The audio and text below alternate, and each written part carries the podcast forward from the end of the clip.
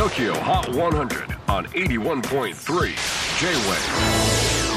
クリス・ベプラーです。J-WAVE ポッドキャスティング TOKYO HOT 100、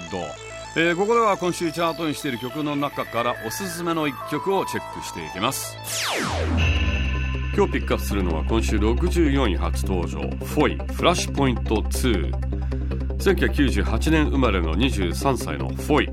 お父さんが日本。お母さんが中国ということで日本中国語あと英語もいけるそうです。生まれは東京で小さい頃は中国で過ごし16歳に日本に帰ってきた時友達の勧めでオーディションに合格し音楽活動をスタートしました。2019年から自主制作で、え、リリースしていますが彼女の音楽のルーツは C ポップあとはマンドポップだそうです。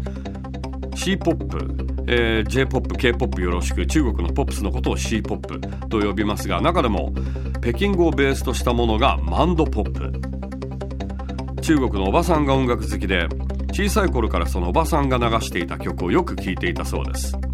で実は3年ぐらい前にフォイは新宿で路上ライブをしていた時ある JWAVE のスタッフに声をかけられ大学生ミュージシャンを紹介するコーナーで自分の曲がオンエアになったことがあるそうなんです。以来密かに JWAVE でもう一度成長したアーティストとして曲をかけてもらうのが目標だったそうです。そんなフォイの新曲が JWAVE でオンエアされて見事 TOKIOHOT100 初登場。いい話じゃないですか。最新チャート64位フォイ。Flashpoint 2 J-WAVE PODCASTING TOKYO HOT 100